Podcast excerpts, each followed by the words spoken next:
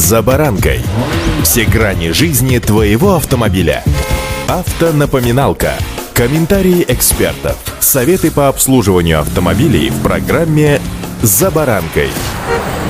Каждый второй новый автомобиль в нашей стране сегодня покупают в кредит. Как автокредиты вытягивают российские автопромы, в чем выгода для покупателей, причем здесь государственные субсидии. С вами за баранка Александр Карпов. Здравствуйте. Автомобильные факты. Количество автокредитов в октябре этого года выросло в нашей стране на 16% по сравнению с аналогичным месяцем прошлого года, сообщает РБК. По данным Минпромторга, в России с января по октябрь по льготным автокредитам реализовано более 220 тысяч новых автомобилей. Наибольшей популярностью по программам «Первый автомобиль» семейный автомобиль. Пользуется «Лада», было реализовано 64,5 тысячи автомобилей, Hyundai почти 39 тысяч и Kia без малого 25,5 тысяч. По данным 20 крупнейших автокредитных банков, больше половины автокредитов приходится именно на льготные программы с участием государственной субсидии. И число машин, купленных в кредит, будет только расти, отмечают эксперты. Согласно исследованию автостата, средняя сумма кредита на новый автомобиль в октябре этого года составила 920,5 тысяч рублей. В ближайшее время рынок ожидает положительная динамика в автокредитах кредитовании. Произойдет это за счет стремления покупателей приобрести автомобиль сегодня в ожидании дальнейшего роста цен. И рост, кстати сказать, будет идти до тех пор, пока не закончатся деньги, выделенные на госпрограмму льготного автокредитования. Отмечу, что сегодня работает программа субсидирования кредитов. Льготное автокредитование по направлениям первые семейные автомобили. Те банки, которые участвуют в данной программе, говорят, что на льготные автокредиты сегодня приходится до 60% всех автокредитов. И когда государственные деньги на автокредиты закончатся, на рынке это сильно отразится цены на машины вырастут, поэтому лучше взять кредит сегодня, пока государство еще дает скидку в 10%.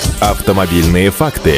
Банки начали предлагать программы так называемого автокредита без залога. Схемы разные, но основной посыл в том, что кредит оформляется как потребительский с одной ставкой, а после покупки машины клиент приносит в банк ПТС, и ставка либо снижается, либо не повышается, если таковы условия договора. Если же документы на машину до банка так и не доходят, то кредит автоматически переписывается на потребительский, правда, под больший процент. Банки выдали в третьем квартале этого года 213 тысяч автокредитов. Это на 9% больше, чем в аналогичном периоде прошлого года. Объем кредитования в третьем квартале составил 183 миллиона рублей и превысил прошлогодний, кстати сказать, на 12%. Об этом сообщает Объединенное кредитное бюро. Правда, стоит отметить, что уровень одобрений по автокредитам снижается, потому что банки снижают аппетит к рискам. По данным Национального бюро кредитных историй, если годом ранее доля одобрений в сентябре составляла 43%, то сейчас уже 36%. Думайте сами, решайте сами, брать ли автокредит, а может быть подужаться. Единственное, на чем я сейчас хочу заострить ваше внимание, это на соблюдение правил дорожного движения. Удачи! «За баранкой».